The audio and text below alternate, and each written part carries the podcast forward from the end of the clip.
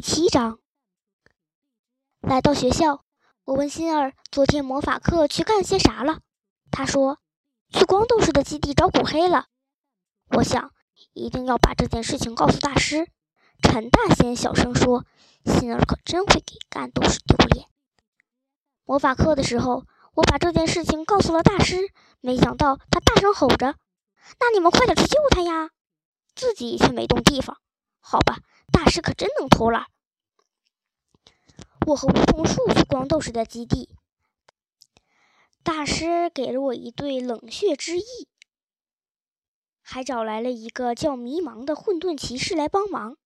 说是骑士，其实连一匹马都没有。